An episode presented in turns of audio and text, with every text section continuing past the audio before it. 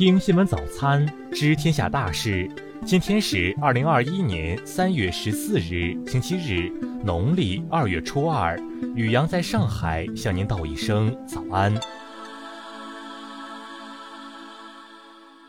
先来关注头条新闻。这两天，江苏某女辅警勒索多名公职人员事件引发关注，紧随其后，网上爆出女辅警照片，这给河南洛阳九零后女孩小汪带来很大困扰。小汪怎么也没有想到，自己生日时发的朋友圈照片，竟被网友当成女辅警，并随着新闻内容疯狂转发。小汪说自己只是一个普通人，希望转发他照片的网友们能够删除并消除影响。下一步，他也将视情况报案，维护自己的合法权益。再来关注国内新闻，农业农村部发布数据，“十三五”期间，农村居民收入年均实际增长百分之六，人均可支配收入提前一年实现比二零一零年翻番目标。昨天上午，酒泉卫星发射中心用长征四号丙运载火箭成功将遥感三十一号零四组卫星发射升空，卫星进入预定轨道。北京市调整进京政策，自十六日起，国内低风险地区人员进返京不再需要持抵京前七日内核酸检测阴性证明，抵京后不再实行十四天健康监测。武汉大学抗疫医护人员赏樱专场启动，来自全国各地的援鄂抗疫英雄及部分家属共1.2万人打卡五大樱花。香港特区保安局局长李家超、警务处处长邓炳强等官员昨天签名支持全国人大完善香港选举制度的决定，同时邀请市民一同签名，市民反应踊跃。今天是周日，但因为含有一三一四谐音，不少新人希望能在这一天登记结婚。河北省辛集市、安徽省马鞍山市、河南省郑州市、辽宁省盘锦市等地表示，已协调安排加班办理婚姻登记。国家林业和草原局发布数据，目前我国森林面积达到二点二亿公顷，是世界上人工林面积最大的国家。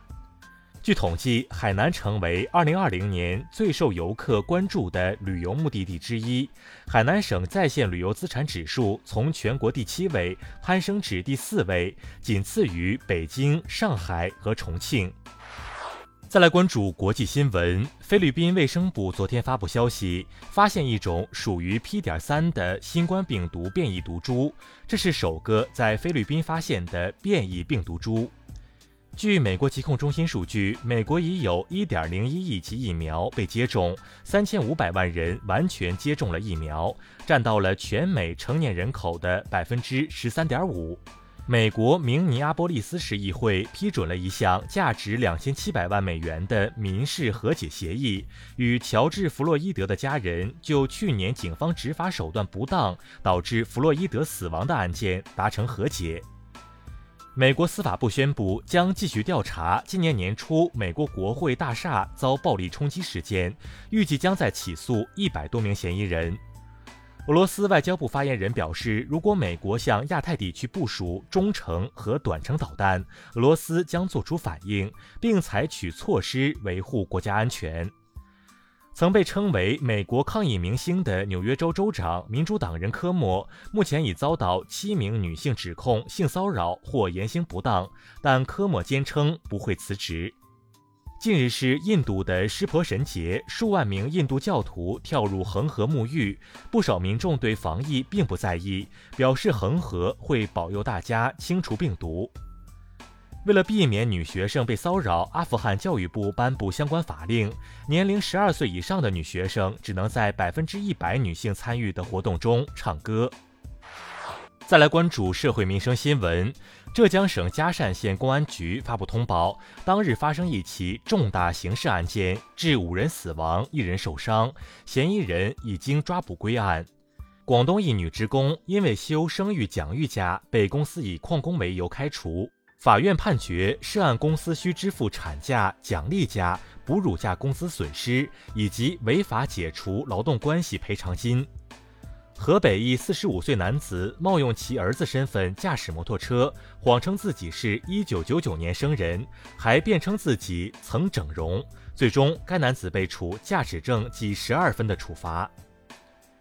云南大理喜洲镇油菜花盛开，大量游客前来打卡拍照。三十名大妈被指不听劝阻，走入花田高歌拍照。据称，他们是当地女企业家协会的会员。